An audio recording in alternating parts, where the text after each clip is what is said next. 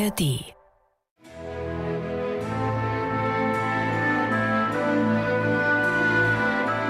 MDR Klassik, die Bach-Kantate mit Maul und Schrammeck. Herzlich willkommen zu einer außerordentlichen Serie innerhalb unseres Bach-Podcasts, denn wir wollen uns in vier sehr ausführlichen Folgen mit der Johannespassion von Johann Sebastian Bach beschäftigen.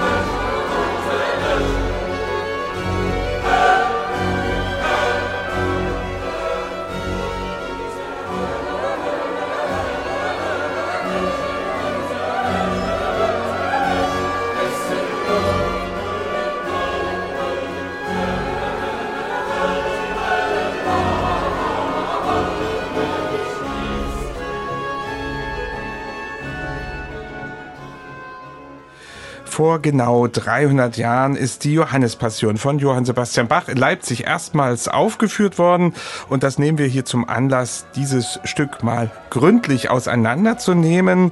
In vier Podcast-Folgen wollen wir nicht nur ausführlich auf die Musik eingehen, sondern eben auch die Entstehungsumstände klären, auf die verschiedenen Fassungen eingehen, da gibt es nämlich mehrere und letztlich auch die Rezeption erkunden. Heute bewegen wir uns in der ersten Folge mal genau 300 Jahre zurück und schauen auf den Karfreitag 1724. Michael, das war für Bach der erste Karfreitag als Leipziger Thomaskantor und dieser Karfreitag war gewissermaßen eingebettet in ein auch sonst schon unglaublich arbeitsreiches Jahr. Ja, lieber Bernhard, besser könnte man das nicht sagen. Es ist ja wirklich Bachs Premierenjahr in Leipzig. Alles ist für ihn neu und er war sehr, sehr fleißig. Müssen uns das nochmal kurz in Zahlen vergegenwärtigen. Er hatte in dem ersten Jahr 59 zu bespielende Sonn- und Feiertage zu bespielen mit Kantaten. Da hat er 60 Kantaten mindestens aufgeführt. Teilweise hat er ja zwei Kantaten mhm. auch noch pro Sonn- oder Feiertag gemacht. Davon waren 38 Kantaten neu. Dann gab es so einige, die im Parodieverfahren entstanden sind. Dann noch eine ganze Menge von Wiederaufführungen älterer Weimarer Kantaten. Die hat er dann auch weitestgehend noch ein bisschen überarbeitet. Und natürlich als Musikdirektor der Stadt Leipzig, als Kirchenmusikdirektor musste er jeden Sonntag wechselweise in Thomas und Nikolai eine Kantate aufführen. Das war die Pflicht. Und die Karfreitagsvesper, das war sozusagen die Kür. Also die Passionsmusik birgte für Bach die Möglichkeit, wirklich das umfangreichste Stück überhaupt auf die Bühne zu bringen. Und auch das hat er noch neu komponiert. Ja, also ein Höhepunkt in jedem Fall oder der Höhepunkt im musikalischen Jahr für den Thomaskantor in Leipzig. Welche Tradition bestand denn da, als Bach 1723 gekommen ist? Naja, es bestand schon eine sehr lange Tradition dahingehend, dass es seit dem 16. Jahrhundert üblich war, sowohl am Palmsonntag als auch am Frühgottesdienst am Karfreitag eine sogenannte Choralpassion aufzuführen. Da hat in der Regel der Pfarrer oder jemand, der gut singen konnte, im Lektionston einen der Passionsberichte aus den vier Evangelien vorgetragen und das wurde unterbrochen von Chorälen, die wahrscheinlich teilweise die gesamte Gemeinde gesungen hat. Also das war eine sehr lange Tradition und das war jetzt auch keine spezifisch Leipziger Tradition, sondern eine lutherische. Also in deutscher Sprache, nicht? Das in deutscher wichtig. Sprache, hm? unbedingt, genau. Und jetzt gab es aber ab dem Jahr 1721 insofern einen Wechsel an den Hauptkirchen, also Thomas Nikolai wechselweise, dass Johann Kunaubachs Vorgänger 1721 angefangen hat, nachmittags in der Karfreitagsfestbar, also ein Vespergottesdienst, in dem es in der Mitte eine große Predigt gab, einen der Evangeliumsberichte Figuraliter, also mit Instrumenten aufzuführen. Sprich, das Ganze im Grunde in der Form einer überdimensionierten Kantate darzubieten, wo eben nicht mehr nur allein der Evangeliumstext gesungen wurde, sondern das Ganze angereichert wurde, nicht nur mit Chorälen, sondern eben auch mit Arien, mit freigedichteten Arien, die über das Geschehen reflektieren. Ob das Ganze jetzt wirklich 1721 so eine große Innovation für Leipzig speziell war, ich bin mir gar nicht so richtig sicher, weil es tatsächlich Hinweise gibt, dass zum Beispiel Johann Schelle, also Bachs Vorvorgänger, auch eine Passion im Programm hatte. Inwiefern das wirklich ein Figuralstück war mit Instrumenten und mit Arien und so weiter, das wissen wir nicht hundertprozentig. Es heißt auch über den Vor-Vor-Vorgänger von Bach, Sebastian Knüpfer, er hätte im Jahr 1669, allerdings am Sonntag Judica, die Passion nach Matthäus in einer Vokalmusik aufgeführt. Da ist auch wieder unklar, wie viele Instrumente waren da schon dabei, aber es muss was Besonderes gewesen sein. Außerdem haben wir auch an der Neukirche, das ist ja praktisch diese dritte Leipziger Innenstadtkirche, die einen eigenen Musikdirektor hat, den Beleg, dass im Jahr 1717 die große Brockes-Passion von Telemann anklungen ist. Auf Brockes werden wir ja noch zu mhm. sprechen kommen. Also das lag alles schon irgendwie in der Luft. Auf jeden Fall hat es dann verstetigt, Bachs Vorgänger Johann Kunau 1721 mit seiner Markus-Passion, ein Stück, was bis in den Zweiten Weltkrieg hinein in einem Particell, also in einem etwas erweiterten Klavierauszug, würde ich es mal nennen, überliefert war in einer Bibliothek in Königsberg. Aber leider ist eben diese Universitätsbibliothek dort mehr oder weniger verbrannt oder jedenfalls die Musikalien sind verschwunden und deswegen haben wir da nur kleine Notenauszüge von dieser Kunauschen Markus-Passion die Arnold Schering in seiner Musikgeschichte der Stadt Leipzig abgedruckt hat in den 1930er Jahren. Und daraus kann man ja sehen, das war schon ein Stück, was der Definition Figuralpassion gerecht wird.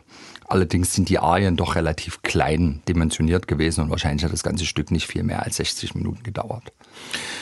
Also, ich fasse mal zusammen. Wir haben leider keine Passionsvertonung vor Bach in so einem großen Maße überliefert aus mhm. Leipzig, aber es muss etwas gegeben haben. Bei Kunau wissen wir es ganz sicher. Nur leider sind die Noten eben nicht erhalten uns. Außerhalb von Leipzig, in der lutherischen Welt, mhm. war das aber doch schon recht gewöhnlich. Also da gab es nicht nur punktuell, sondern doch schon flächendeckender solche Aufführungen. Ja, also da kann man verfolgen über das 17. Jahrhundert hinweg, dass es immer mal Experimente gab, über die reine Choralpassion hinauszukommen. Bekannte Beispiele aus Hamburg, Mitte des 17. Jahrhunderts. Der Musikdirektor Thomas Selle hat so ein Stück komponiert. Eine der ersten wichtigen und wirklich wahrscheinlich auch etwas breiter rezipierten Figuralpassionen stammte von dem Königsberger Kapellmeister Johann Sebastiani, gedruckt 1663. Eine Matthäus-Passion, die insofern mit der Bachschen Matthäus-Passion dann eine gewisse Parallele hat. Da hat man eben auch die Jesusworte immer wunderbar umrahmt von Streichersound. Ja, also mhm. ganz berührendes Stück. Mir fällt auch noch ein, Johann Theile, 1674 hat er in Lübeck eine Passionsmusik drucken lassen. Hier aus Mitteldeutschland sind, glaube ich, die frühesten Belege aus den 1690er Jahren. Eine sehr umfangreiche Figuralpassion des Sondershäuser Hofmusikus Rote. Und dann um die Jahrhundertwende kann man dann überall an den Höfen nachweisen, dass solche Figuralpassionen erklingen. Und auch Hamburg ist ein ganz, ganz zentraler Ort gewesen, also wo das schon sehr viel früher als in Leipzig gängige Praxis ist. In Leipzig haben sie Gott sei Dank eben 1721 dann angefangen, also noch rechtzeitig genug, dass auch Bach auf diese Praxis aufspringen konnte. Und darüber sind wir natürlich heute sehr dankbar. Und ich schlage vor, bevor wir zu Bach kommen, hören wir mal in eine dieser Passionen des 17. Jahrhunderts hinein. Und zwar Johann Sebastiani, du hast ihn schon erwähnt, in seine Matthäus-Passion. Das ist ein Stück, was ja sogar gedruckt wurde. Und wenn etwas gedruckt wird, zeigt es ja auch, dass es mehr verbreitet wird. Also durchaus diese Mode, die in dieser Zeit bereits begonnen hat. Und da sie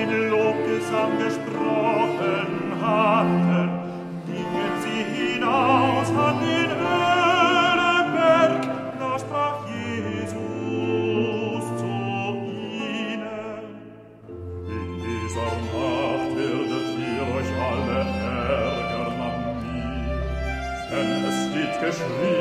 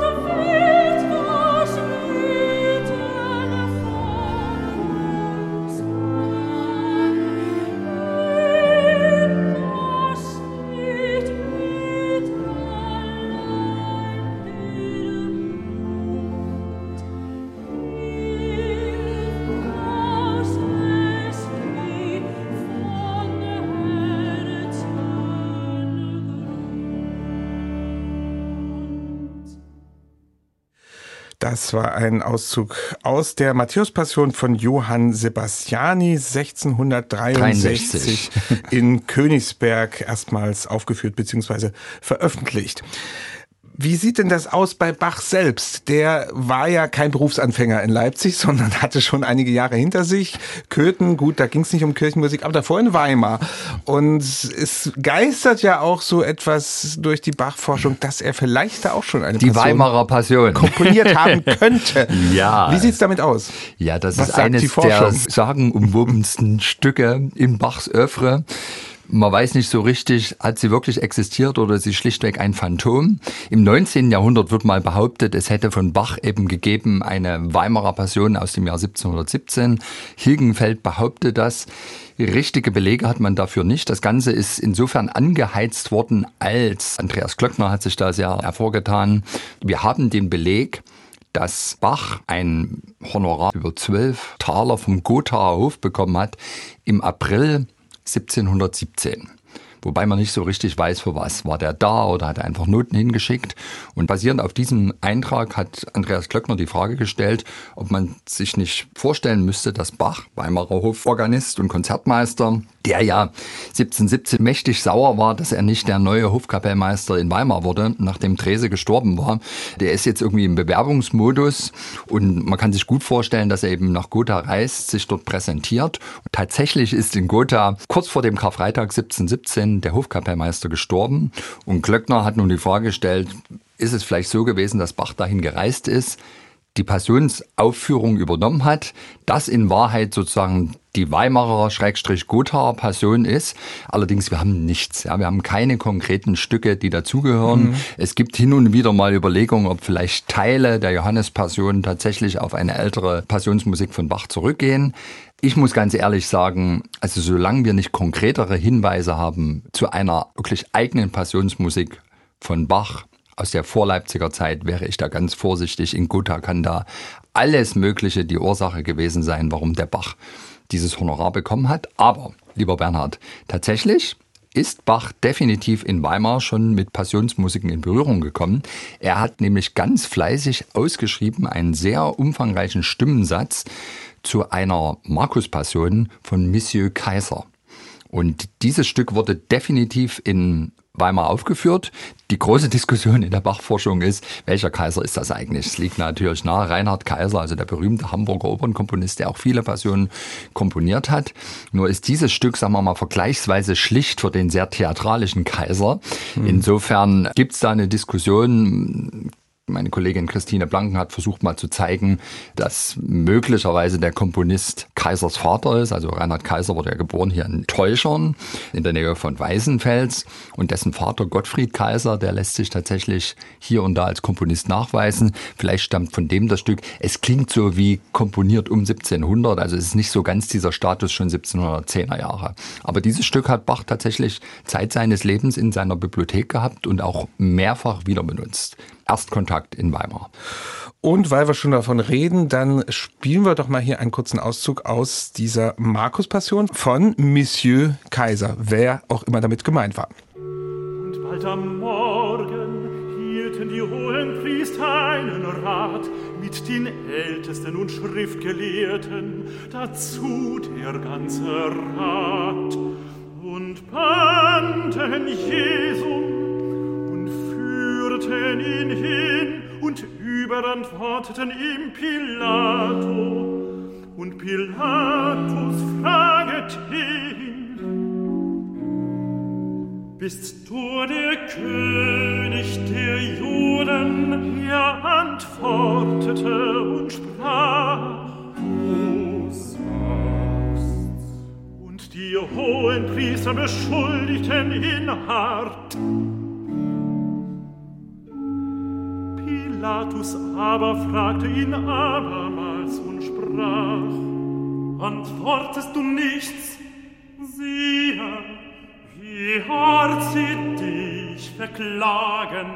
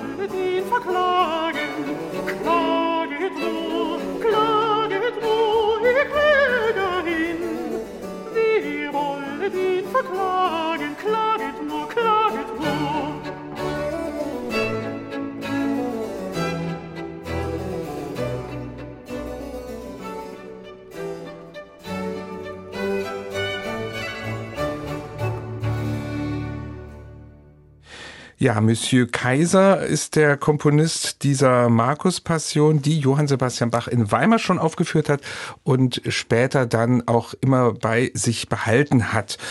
Ja, also Bach hat gewisse Passionserfahrung schon gehabt und natürlich hat er auch immer die Augen und Ohren offen gehabt nach anderen Orten in Mitteldeutschland und sicher gesehen, was da alles aufgeführt wurde. Ich kann mir übrigens auch vorstellen, ich weiß nicht, wie du dazu stehst, dass er die Passionen von Heinrich Schütz kannte, die ja weit verbreitet waren. Ja, vor allem muss man sich ja vergegenwärtigen, der Bach ist ja als Knabe einer gewesen, der immer in einer Kantorei mitgesungen hat oder in einem Schulchor. Das ging in Eisenach los, sicherlich auch in Ohrdruf und auch noch in Lüneburg als Mettenschüler. Und sicher waren die auch in irgendeiner Form immer beteiligt am Karfreitag oder am Sonntag Palmarum eine Vokalpassion zu musizieren. Das kann auch sehr gut mal Heine Schütz gewesen sein oder eben eine dieser vielen großen Choralpassionen, die alle auf ein Modell zurückgehen, das Luthers Kantor persönlich designt hatte, also Johann Walter, der berühmte Torgauer Kantor. Also das ist Musik, die dann schon fast 200 Jahre alt ist. Bach hatte also ganz viel davon im Kopf, das wollen wir damit sagen, als er dann, und jetzt kommen wir endlich wieder auf das Jahr 1724, zum ersten Mal in Leipzig in die Verlegenheit kam, selbst eine Passionsmusik zu komponieren und aufzuführen. Schauen wir doch mal auf dieses konkrete Jahr vor genau 300 Jahren. Also wie muss man sich diesen Kompositionsprozess von Bach vorstellen und was wissen wir über die Umstände der Erstaufführung? Das sind jetzt gleich zwei Fragen und ich Ja. glaube, da gibt es eine lange Antwort drauf. Okay, also dann versuche ich es mal ganz gut zu gliedern. Also erste Frage, wie müssen wir uns den Kompositionsprozess vorstellen? Also ich würde erst mal sagen, Wir können davon ausgehen, dass Bach einfach mehr Zeit hatte als für die Kantaten, weil dem Karfreitag ging ja die Passionszeit voraus, also nach dem Sonntag Estomihi, Mitte Februar bis hin zum Karfreitag ist in Sachen Kirchenmusik, Figuralmusik nichts passiert, weil ein Tempus Clausum, also eine musiklose Zeit galt. Das heißt, für fünfeinhalb Wochen hatte Bach gewissermaßen den Schreibtisch leer, beziehungsweise Platz, dort seine Materialien zur Passionsmusik auszubreiten. Und sicherlich wird in dieser Zeit der überwiegende Teil der Johannespassion entstanden sein. Er hatte sogar effektiv, glaube ich, noch eine Woche länger Zeit, weil die Estomihi-Kantate, die er aufgeführt hat, war ja eine seiner Probemusiken für Leipzig, die er schon ein Jahr vorher komponiert hatte. Und den Sonntag vorher, Sexagesime, da kam die Kantate Leichtgesinnte Flattergeister. Und das war wahrscheinlich tatsächlich die letzte Musik, die Bach komponiert hat, bevor er an die Johannespassion gegangen ist.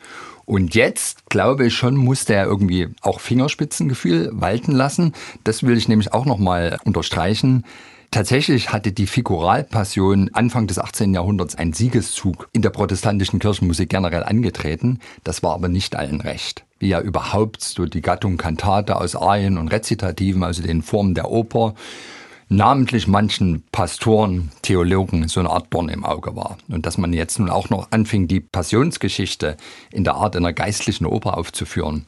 Also das war wirklich für viele too much. Und ich will dir mal noch vorlesen, also einen kleinen Bericht, den ich ganz interessant finde, den man übrigens in der Vergangenheit auch oft auf die Johannespassion bezogen hat, dem ist aber nicht so. Der Pfarrer Christian Gerber aus Loschwitz bei Dresden, also heute Teil von Dresden, der hat im Jahr 1732 ein recht umfangreiches Buch geschrieben, eine Historie der Kirchenzeremonien in Sachsen, wo er ein bisschen beschreibt die Gebräuche im Gottesdienst, aber eben auch häufiger mal den mahnenden Zeigefinger erhebt. Und der kommt in einem Kapitel eben auch auf diese jüngere Praxis von Kantatenaufführungen, namentlich Passionsmusiken, Figuralpassionen zu sprechen und beklagt sich darüber ganz gewaltig und will auch irgendwie deutlich machen, dass nicht nur ihm das nicht gefällt. Ich habe dieses Buch hier, du siehst das, irgendwann mal bei eBay geschossen. Sieht museumsreif ja. aus. Ja. Sehr, sehr schön. Also das Original hier vor genau. uns. Genau. Und ich möchte es einfach mal vorlesen, weil man dann merkt, was das eigentlich für ein heißes Eisen war. Und auch das wird Bach sicherlich im Hinterkopf auch gehabt haben, als er dann zum Komponieren seiner ersten Leipziger Passionsmusik ging. Also er beschwert sich erstmal ganz generell über figurale Kirchenmusik.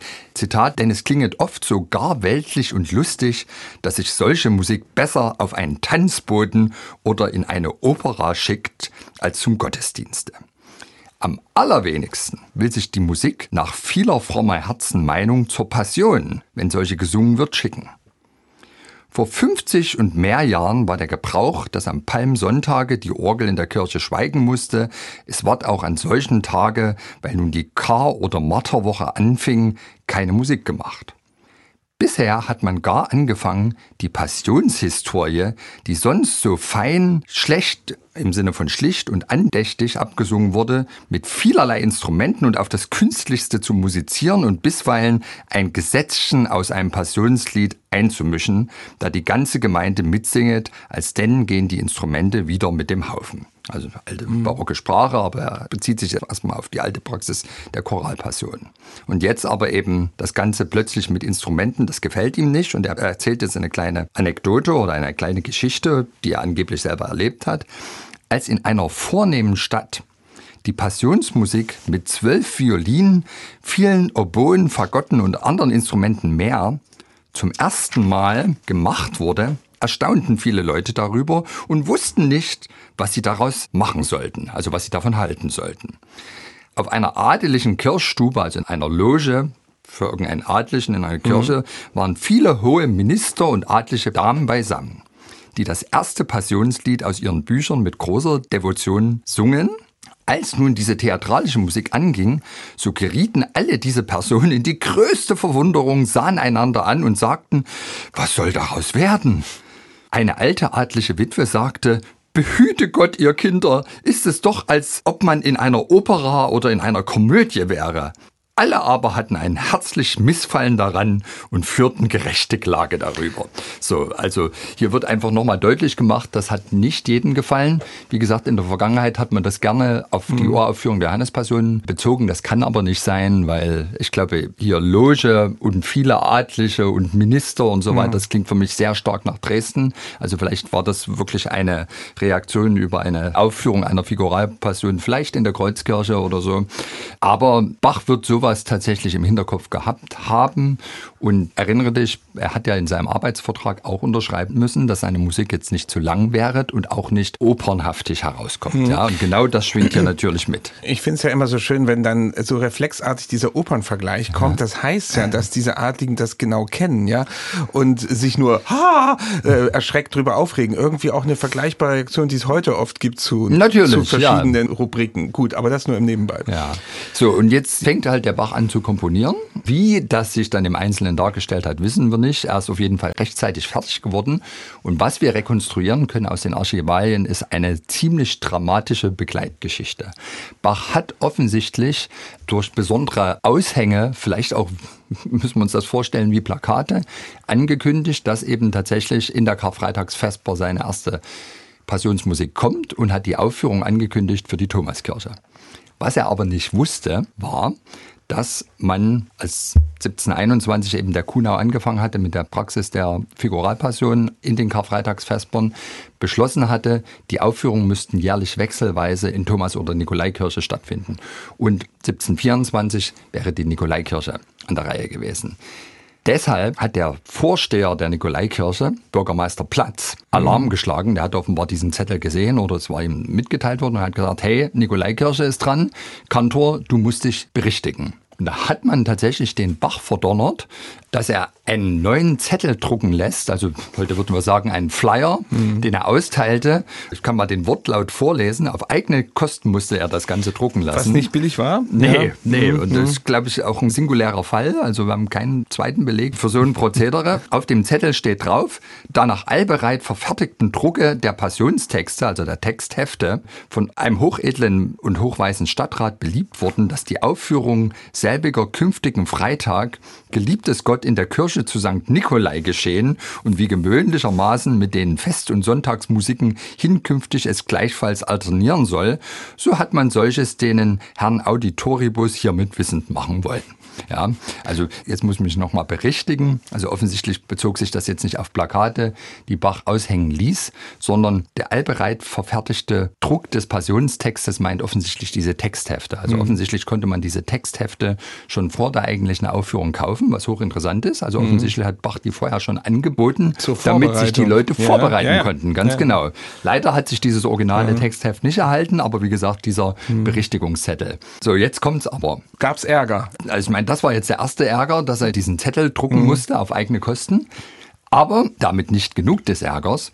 Diesen kleinen Berichtigungszettel hat irgendwie der Superintendent, also das kirchliche Oberhaupt der Stadt, in die Hände bekommen und fühlte sich übergangen, weil er der Meinung war, also den Inhalt dieses Zettels hätte der Herr Kantor bitteschön mit ihm auch nochmal abstimmen müssen. Und deswegen hat er ihn dann irgendwann zu sich zitiert. Und über dieses Gespräch zwischen Superintendent und Kantor Bach gibt es ein kleines Gesprächsprotokoll, das sich Superintendent Deiling vermerkt hatte. Und da heißt folgendermaßen, als mir beigelegter Zettel ungefähr in die Hände gekommen und dabei verlauten wollen, es habe der Herr Thomas Kantor Bach denselben distribuiert, habe ich ihn heute darüber vernommen und zur Antwort erhalten, es sei an dem, dass er der Autor wäre. Und dann beschreibt Deiling, dass eben Bach gesagt hätte, ja, der Stadtrat hat mich halt dazu verdonnert und so weiter. Und dann schließt aber diese Notiz ab, finde ich total herrlich, mit den Worten, er, Bach, erkennet, dass er geirret hat, er hoffe aber, man werde ihm als einem Fremden so hiesiger Gewohnheiten nicht kundig pardonieren. Künftig wolle er sich besser in Acht nehmen und in dergleichen Dingen mit mir, seinem Superintendenten, kommunizieren, welches ich ihm auch ernstlich injungiert habe. Ja, also man muss sich das mal mhm. vorstellen. Im Vorfeld mhm. der Uraufführung der Johannespassion muss der Bach derart zu Kreuze kriechen. Zunächst beim Stadtrat mhm. und dann auch noch beim Superintendenten. Also wirklich Ärger über Ärger mit diesen Philistern. Obwohl die noch keine Note davon gehört hatten. ja. Und da war er gleich ordentlich eingenordet in Leipzig, denn es sollte ja auch in den Folgejahren immer mal wieder ja, und pass auf, aber In einer Sache ist der Bach ganz clever gewesen. Also ich glaube, oder ich könnte mir vorstellen, dass der Bach nicht komplett unkundig gewesen ist mit dieser Praxiswechselweise das Thomas mich und auch Nikolai. Überraschen, ehrlich gesagt. Ne? Und also. es einfach favorisiert hat. Mhm mit seiner Premiere Leipziger Passionsmusik in die Thomaskirche zu gehen, weil die Thomaskirche offensichtlich eine sehr viel größere Musikerempore hatte als die Nikolaikirche. Und da hat er wahrscheinlich nur Vorteile da gesehen. Jetzt musste er aber in die Nikolaikirche gehen und geistesgegenwärtig hat er da aber noch ganz clever etwas durchgedrückt, was seinem Vorgänger Johann Kuhnau vor drei, vier Jahren nicht gelungen ist. Er hat dann nämlich angemahnt, na gut, wenn ich in die Nikolaikirche gehen soll, ich brauche das Kirchencembalo dort, was dringend repariert werden muss. Das ist nicht brauchbar. Mhm. Und da hat der Stadtrat sofort endlich die Gelder für diese dringend notwendige Reparatur freigegeben. Also ich weiß von einem Visitationsbericht, Stadtrat besucht Thomas Schule und die beiden Hauptkirchen. Da wurde schon im Jahr 1717 von Thomas Kantor Kunau diese Reparatur angemahnt und offensichtlich hatten die noch immer nicht die Gelder freigegeben. Also da hat praktisch der Bach aus der Not noch eine Tugend gemacht. Cleverle. Sehr gut. Wo wir gerade bei den Instrumenten sind, beim Cembalo, würde ich sagen, sag doch noch was Allgemeines zur Johannespassion, was die Instrumentalbesetzung anbetrifft. Bach setzt ja so ziemlich alles ein, was ein barockes Orchester zu bieten hat. Natürlich mit gewissen Ausnahmen, die sich von selbst verbieten bei einer Passionsmusik. Naja, tatsächlich alles, was geht, würde ich mal sagen, außer Blechblasinstrumente, die gehen eben nicht. Und es sind an Streichinstrumenten erstmal der gewöhnliche Streichersatz, natürlich Violinen, Bratschen, Celli, Violone dabei, aber es sind eben auch ganz sinnlich klingende Instrumente, namentlich die Viola d'Amore dabei, drei Oboensorten, Normaloboe, Oboe da Caccia, Oboe d'Amore. Traversflöten, also im Grunde genommen alles, was geht. Und eine Laute hat im Continuo auch noch mitgemacht, daneben das Cembalo und sicherlich auch noch die Orgel. Nicht zu vergessen schließlich die Viola da Gamba, die auch noch eine große Ach so, Rolle pardon, spielt. ja, die habe ich auch vergessen. Und ja, die stimmt. auch noch ganz exzeptionell rauskommt. Ja. Das heißt schon, dass wirklich Bach hier ganz besonderen Wert legt auf eine sehr differenzierte Instrumentierung, so wie es in den Kantaten letztlich immer nur abschnittsweise bisher zu hören war. Nicht? Ich würde vorschlagen, an dieser Stelle setzen wir mal eine kleine Zäsur und nehmen die beiden Viole d'Amore mal hier ins Ohr in dieser schönen Tenorarie Erwäge. Da sind sie zu hören und das lassen wir uns hier mal kurz vorspielen. Was für eine Sinnlichkeit in diesem Klang.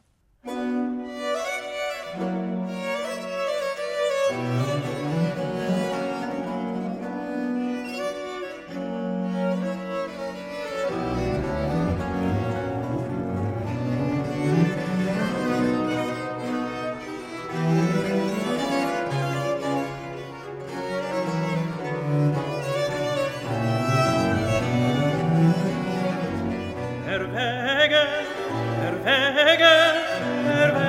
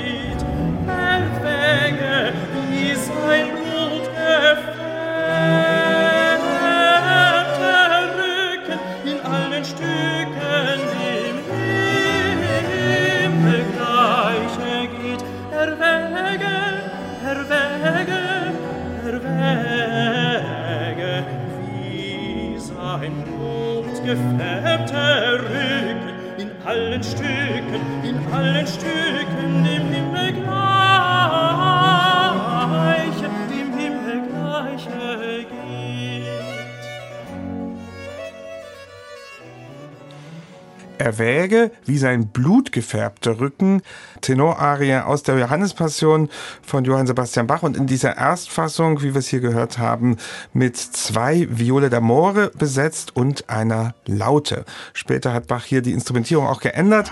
All diese Änderungen und überhaupt die verschiedenen Fassungen der Johannespassion werden wir natürlich im Rahmen dieses Podcastes auch behandeln. Da brauchen wir aber eine eigene Folge dafür. Das machen wir in der dritten Folge, also heute in zwei Wochen. Jetzt wollen wir noch ein paar ausgewählte Einzelsätze besprechen. Das wollen wir in jeder Folge machen. Und was liegt näher, als mit dem Eingangschor zu beginnen? Welchen Text hat Bachs Librettist, über den wir auch noch spekulieren werden, dazu ausgewählt? Ein Text, dessen Urheber wir nicht kennen. Also vielleicht ist es derjenige gewesen, der hier den gesamten Text der Johannespassion zusammengestellt hat. Ein Text, der Jesus eben nicht als denjenigen, der hier leidet, hinstellt, sondern tatsächlich als Herr, unseren Herrscher. Herr, unser Herrscher, dessen Ruhm in allen Landen herrlich ist. Das geht so ein bisschen auf das ein, was letztlich auch der Evangelist Johannes auch als Bild zeichnet. Das ist ja der späteste aller Passionsberichte. Also man datiert das so auf die Zeit 100 nach Christus, wo im Grunde genommen die ganze Geschichte schon vom Ende her gedacht wird. Es ist irgendwie ganz klar, dieser Jesus, der da gekreuzigt ist, ist der Gottessohn und er ist dann auch auferstanden und er ist der Herrscher von uns allen. Und deswegen wird tatsächlich in dem Eingangschor in den Worten und noch mehr dann in Bachs Musik Jesus als der Sieger dargestellt. Herr unser Herrscher, dessen Ruhm in allen Landen herrlich ist. Zeig uns durch deine Passion, dass du der wahre Gottessohn zu aller Zeit, auch in der größten Niedrigkeit, verherrlicht worden bist. Also das ist wirklich schon sehr vom Ende her gedacht. Jetzt könnte man ja denken, dass dieser Text im strahlenden C-Dur, D-Dur oder sowas vertont wird als so ein Triumphgesang.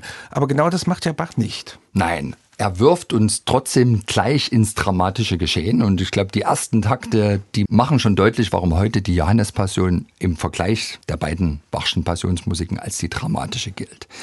Also mit den ersten Noten wird man wie in einem Sog in das Werk hineingezogen. Wir haben einen Bass, der da wirklich die ganze Zeit wuselt in der Tiefe, Mollklänge darüber breiten die Oboen ineinander verschlungen, endlose Ketten von Vorhaltsdissonanzen aus. Die Streicher machen mit in diesem sozusagen undefinierten Sechzehntel Fundament, bis dann irgendwann der Chor einsetzt und eben dieses Wort Herr wird erstmal dreimal gerufen und ist wirklich wie ein Anrufen des Herrn, ja. Bevor dann eben diese Figur, unser Herrscher, in langen Koloratorenketten, die immer nach oben führen, präsentiert wird. Und das Ganze hat was unglaublich Machtvolles, was Erhabenes, ich würde nicht sagen, dass es ein Lamento ist, aber es ist etwas, was diesen Jesus als eine unbesiegbare Autorität darstellt. Und das passt ja dann wiederum tatsächlich zu diesem Text, der den Jesus als unser aller Herr darstellt und eben auch klar macht, dass er der wahre Gottessohn ist. Und letztlich macht Bach schon in diesem Eingangschor deutlich, also bei aller Liebe, mich an meinen Arbeitsvertrag zu halten, aber hier werde ich die Geschichte genauso dramatisch erzählen, wie sie gewesen ist.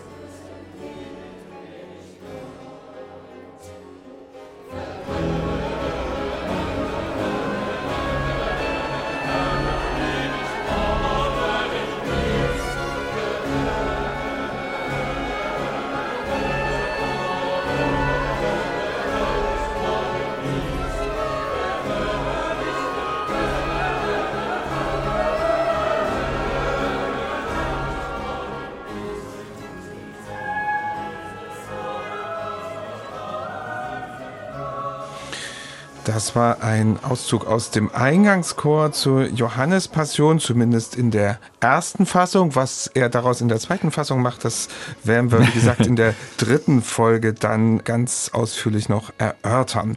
Wir bleiben gleich am Anfang dieser Passionsmusik und betrachten mal das erste große Rezitativ, das mit Jesus-Worten und mit Turbe-Chören sich abspielt. Im Grunde die erste große dramatische Szene dieses Stückes. Ja, und natürlich macht Bach genau das, was man jetzt erwartet. Also der Evangelist ist ein Tenor und der präsentiert jetzt den Text nach Johannes. Aber in diesem ersten Rezitativ spricht ja auch zugleich eine Volksmenge, nämlich genau diese Diener der hohen Priester und Pharisäer, die da in den Garten Gethsemane kommen und eben Jesus jetzt festnehmen. Und da heißt es ja dann, als nun Jesus wusste, alles, was ihm begegnen sollte, ging er hinaus und sprach zu ihnen, wen suchet ihr? Sie antworteten ihm, Jesum von Nazareth. Und das ist jetzt natürlich nicht Aufgabe des Evangelisten, diese Worte dieser Gruppe, die jetzt Jesus gefangen nehmen wird, zu singen, sondern das ist jetzt der erste Turba-Chor. Und das Interessante ist ja, dass dieser Chor ja zweimal kommt, weil die Antwort von Jesus ist ja dann, Jesus spricht zu ihnen, ich bin's. Jesus ist natürlich ein Bass, auch sprechende Person. Und jetzt heißt es aber weiter, Judas aber, der ihn verriet, stund auch bei ihnen. Als Jesus zu ihnen sprach, ich bin's, wichen sie zurück und fielen zu Boden. Da fragte er sie abermals, wen suchet ihr? Und jetzt wieder die Antwort Jesum von Nazareth. Also letztlich musste dieser Volkschor zweimal vertont werden. Und auf den ersten Blick klingt er identisch, aber wenn man sich es genau anschaut, hat Bach hier tatsächlich das Ganze in etwas tieferen Notenwerten komponiert und mit weniger ausgreifenden auch Streicherbegleitung. Und damit versucht er ja, glaube ich, genau dieses Bild hier zu präsentieren, was auch Johannes zeichnen will. Also laut Johannes fragt Jesus ja die Menge zweimal, wen suchet ihr?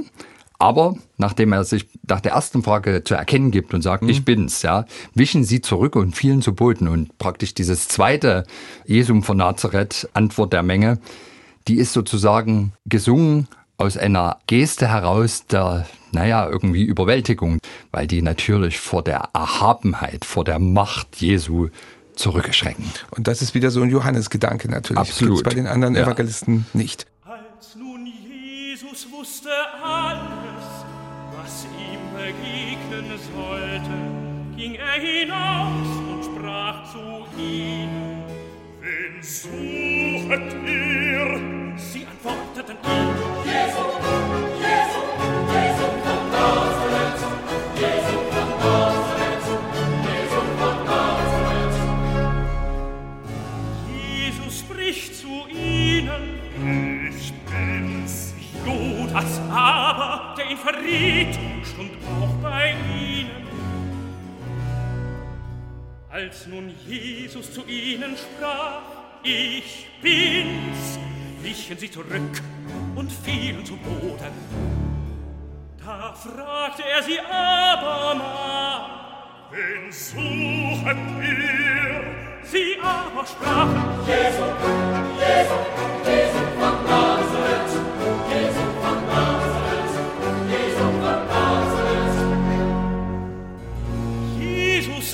antwortete, Ich hab's euch gesagt, dass ich's sei.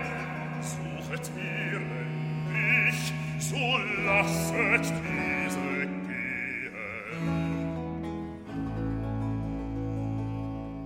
Das ist also das erste Rezitativ der Johannespassion gewesen mit dem eingebauten Turbechor. Und Michael, damit haben wir schon drei Satzformen in dieser Passion mhm. vorgestellt. Also den großen Eingangschor als einen kommentierenden Chor, die Rezitative als die erzählenden Abschnitte, Turbechör als die Äußerung der Menge. Ja. Und jetzt gibt es natürlich darüber hinaus noch weitere Formen, Choräle und Arien. Wollen wir darauf auch ein bisschen eingehen? Gerade jetzt am Beispiel, was wir am Beginn hören. Der erste Choral, O große Lieb, der folgt gleich. Ja, der folgt, nachdem die Menge das zweite Mal gesungen hat, Jesum von Nazareth, antwortet Jesus, ich hab's euch gesagt, dass ich sei, suchet ihr denn mich, so lasset diese gehen. Also eine große Geste, nehmt mich gefangen, aber lasst hier meine Begleiter, meine Jünger, lasst die gehen. Und jetzt kommt ein Choral und das ist praktisch der Kommentar der lauschenden christlichen Gemeinde. passgenau vom Librettisten ausgesucht. Johann Hermann, frühes 17. Jahrhundert.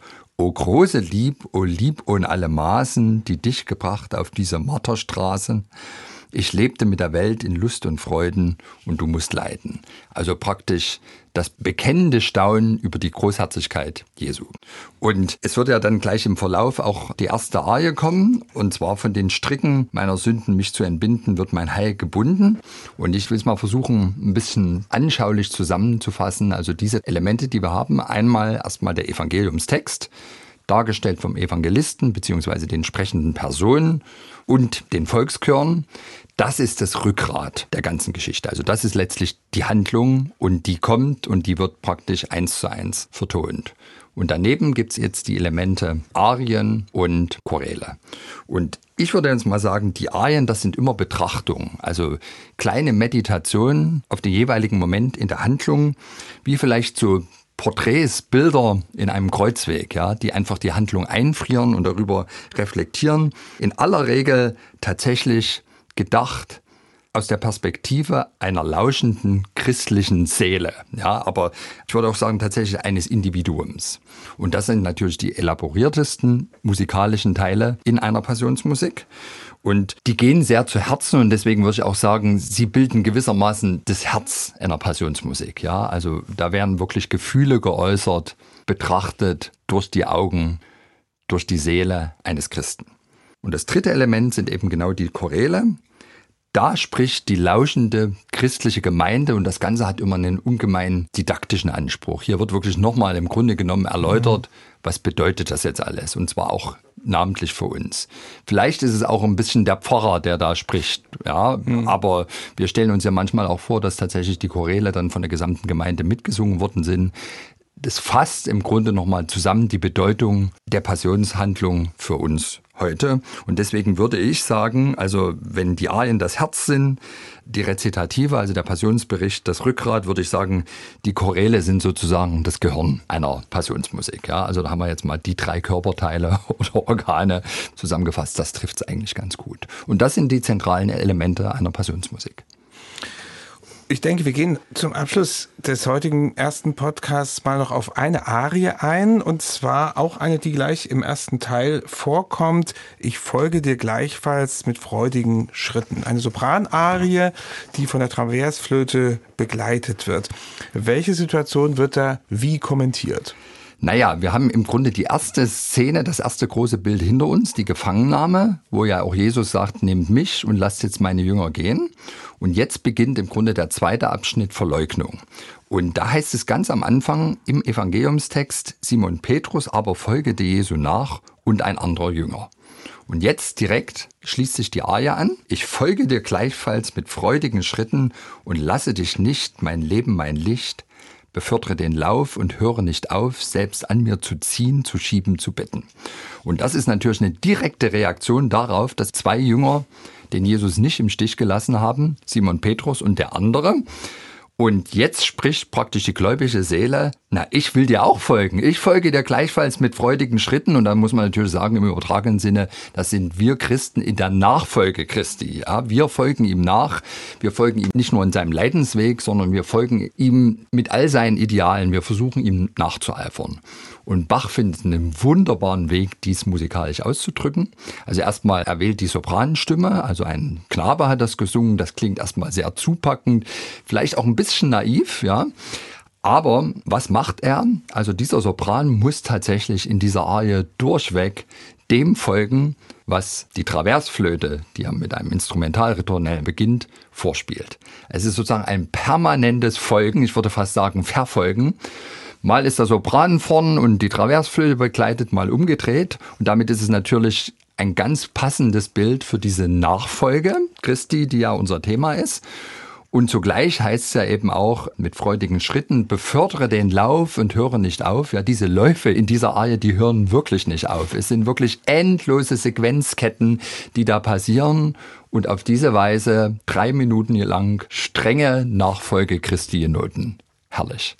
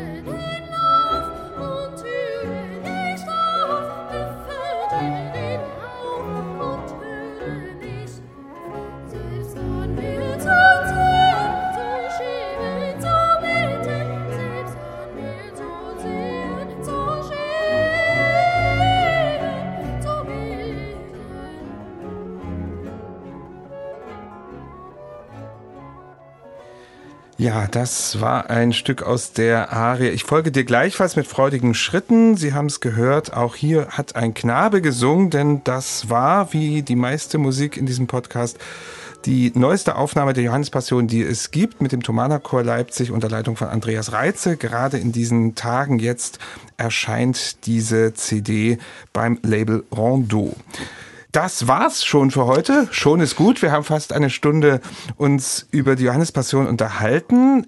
Im zweiten Teil, am nächsten Sonntag, geht es vor allem dann um das Libretto und um die große Form der Passion. Michael, ich würde aber vorschlagen, nicht mit Wort hören wir auf, sondern mit Musik und wir spielen zum Abschluss den ersten Choral aus der Johannespassion O große Lieb.